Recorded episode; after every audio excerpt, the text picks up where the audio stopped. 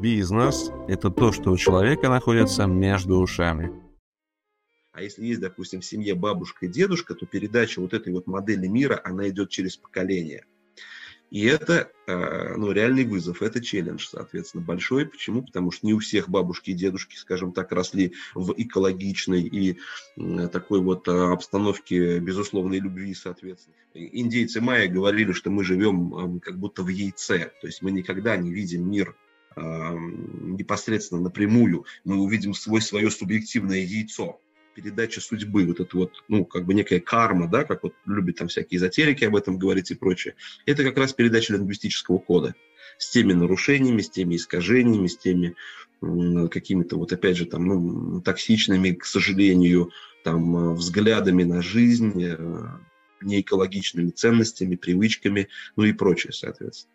Вот это происходит с помощью языка. Поэтому если родители, даже один, надо хотя бы, чтобы один из родителей а, все-таки понимал, как устроен вот этот вот процесс более детально. Доброго времени суток, уважаемые друзья. С, с вами Снова Вячеслав Ставицкий, «Бизнес и жизнь» с Владимиром Турманом.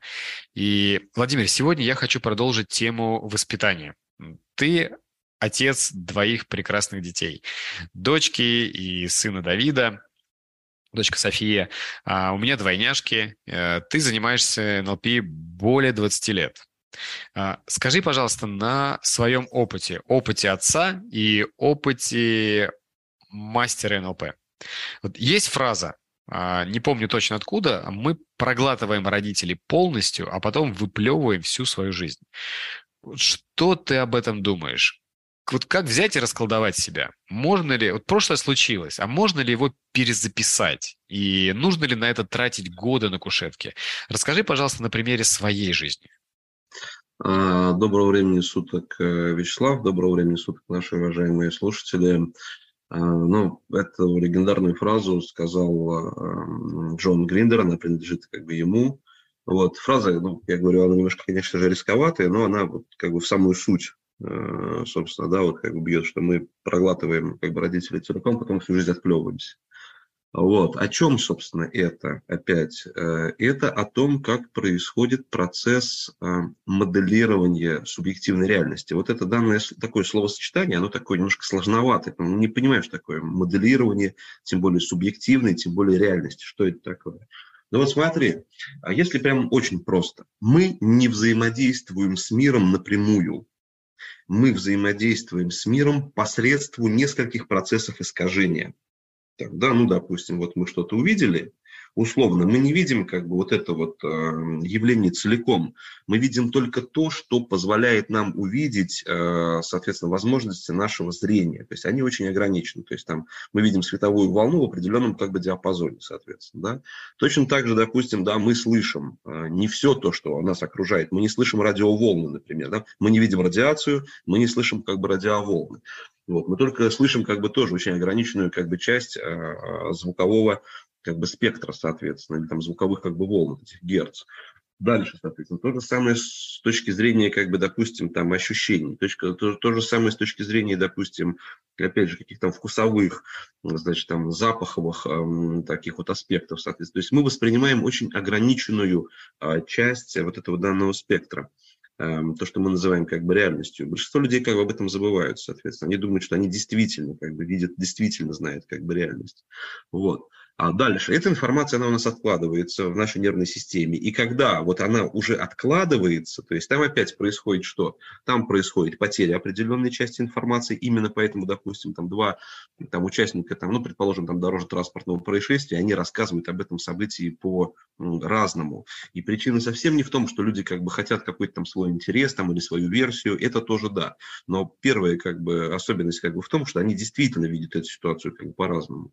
Дальше, соответственно, что происходит? Дальше тоже происходит, как бы, да, с, э, то есть часть информации она теряется, часть информации она обобщается, часть информации она просто искажается, соответственно. Вот это тоже три, как бы, внутренних фильтра, которые, как бы, присутствуют. И вот теперь, как бы, да, когда человек что-то хочет воспроизвести, ну, например, вот, допустим, я совсем недавно дочке э, объяснял, э, как работают часы То есть, что такое время, как работают часы, что такое там, там 12 часов 15 минут, короче, там, да, почему здесь вот всего 12 цифр на этом как бы циферблате, почему а, большая стрелка, которая часовая, она на самом деле по размеру меньше, да, а минутная, которая длиннее, почему ее называют большой стрелкой очень часто. То есть ты понимаешь, что для ребенка это понять, он вообще это понять не в состоянии, потому что он видит другое, он видит, допустим, часовую стрелку, и она маленькая. Почему ее называют большой? У него это не срастается как бы в голове. Поэтому я вот избавляюсь от этих всех как бы историй. Я говорю,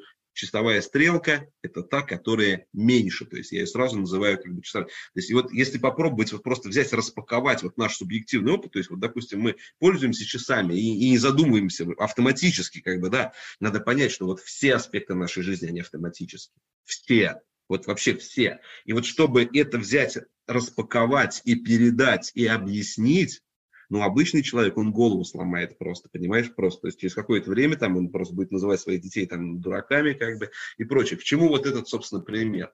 А этот пример как бы к тому, что мы таким же, собственно, образом, и зачастую даже не от нас к детям, а если есть, допустим, в семье бабушка и дедушка, то передача вот этой вот модели мира, она идет через поколение. И это э, ну, реальный вызов, это челлендж, соответственно, большой. Почему? Потому что не у всех бабушки и дедушки, скажем так, росли в экологичной и такой вот э, обстановке безусловной любви, соответственно, да, то есть это были ну, трудные годы, трудные периоды жизни, там брать там военный период, послевоенный период, соответственно. Я опять вот на примере как бы своей семьи как бы рассказываю. Вот, а, то есть и люди там, кто-то прошел коллективизацию, кто-то прошел там, ну, определенные другие как бы трудности, вот, а, соответственно, там, ну, связанные там и, может быть, там, там с какими-то ссылками и прочие всякие такие моменты. То есть, ну, очень много таких как бы, вещей. Кто-то, может быть, был репрессирован, соответственно. Оно все остается как часть разделяемой реальности. Вот эти вот все достаточно токсичные смыслы, деструктивные убеждения мы их называем, они, как правило, формируют ну что, как, как, как эта информация сохраняется в обществе, если организм полностью меняет состав своих клеток за три года? Остаются неизменными вот эти вот так называемые ментальные модели или вот эти вот ну, эти невидимые вещи. Э, индейцы майя говорили, что мы живем как будто в яйце, то есть мы никогда не видим мир э, непосредственно напрямую, мы увидим свой, свое субъективное яйцо, как будто человек находится как бы в яйце. То есть они так вот как бы визуализировали, то есть и как бы мы искажаем. И поэтому два человека, ну, ты знаешь, там, да, это вот даже говорится, что там два человека, там, какая-то такая мудрость, такая байка небольшая, она гуляет тоже по сети, вот что два человека, да, там сидели, например, да, там в камере, короче, один, один из них видел через решетку, как бы там лужа и грязь, другой видел звезды и небо или небо и звезды. Вот, понимаешь, поэтому а, это действительно так. И дальше теперь результаты, которые мы в жизни как бы получаем, они напрямую зависят от наших внутренних карт субъективной реальности. Вот, теперь, возвращаясь как бы к вопросу, который ты задал, можно ли ну, как бы изменить как бы этот вот как бы код. То есть мы говорили, по-моему, на одном из наших предыдущих как бы подкастов о том, что именно вот передача судьбы, вот это вот, ну, как бы некая карма, да, как вот любят там всякие эзотерики об этом говорить и прочее, это как раз передача лингвистического кода с теми нарушениями, с теми искажениями, с теми какими-то вот опять же там ну, токсичными, к сожалению, там э, взглядами на жизнь, э, неэкологичными ценностями, привычками, ну и прочее, соответственно. Вот это происходит с помощью языка. Поэтому если родители, даже один, надо хотя бы, чтобы один из родителей а, все-таки понимал, как устроен вот этот вот процесс более детально. То есть в НЛП есть базовый курс, он называется курс НЛП практик, который дает богатейший инструментарий, избыточный, наверное, ну, ты сам проходил его, вот, для того, чтобы и научиться а, слышать то, чего другие не слышат, реально прям стать таким по-настоящему видящим и слышащим человеком а, в этом мире. Второе, тот вот, собственно, инструментарий, который необходим для того, чтобы, а, если так получилось, что ну, человек осознает, какие-то свои там деструктивные убеждения, как бы, да, и прочее, соответственно. Там есть, допустим, потрясающая техника, с которой мы начинаем, и это отличает вообще наш подход как бы к обучению взрослых людей, потому что мы сначала разгребаем а, ограничивающие деструктивные убеждения, и только после этого даем новый инструментарий. Вот этого нет, наверное, не в одном а, другом как бы и образовательном проекте, ну и специализированном проекте, да, будь там и тренинг психологии, там еще что-то такое и так далее. Вот, потому что все-таки особенность, наверное, нашей э, как бы школы и моей школы, там, да, соответственно, школы как сущности моих последователей, наверное, моих учеников заключается в том, что у нас все-таки НЛП, оно такое более практически, практика ориентированная на те задачи, которые стоят перед человеком в современной жизни. То есть это как быть ну, в максимально ресурсном состоянии, раз, как не поддаваться негативному влиянию агрессивной внешней среды, будь то события, информационный фон, люди и прочее, как бы, да, которые, знаете, это вот у нас общество, как говорят, построено по принципу курятника. Вышестоящий срет на голову нижестоящему. Ну вот, ну, тоже как бы, да, рисковатое как бы такое высказывание, но тем не менее быстро передает, э, собственно, суть. Дальше, соответственно, и как самое главное, вот если получилось так, что где-то человек подхватил от своих родственников, там, да, там, от кого-то еще, там, значимых других, какие-то события, может быть, в жизни сформировали ограничивающие деструктивные как бы, убеждения, которые сейчас как бы выстраивают для человека реальность подобным образом, а ему эта реальность вдруг не нравится. Человек смотрит, ему не нравится реальность, и он не понимает, что как бы проблема не в реальности. Проблема в том, как он взаимодействует с этой реальностью. Да, если ему не нравятся те события, которые как бы происходят, то здесь надо как бы сто процентов отдавать себе в этом отчет, что в прошлом э, было э, решение, причем даже когда человек решает не принимать решение, он все равно принимает решение не принимать решение, понимаешь? То есть это все равно как бы выбор.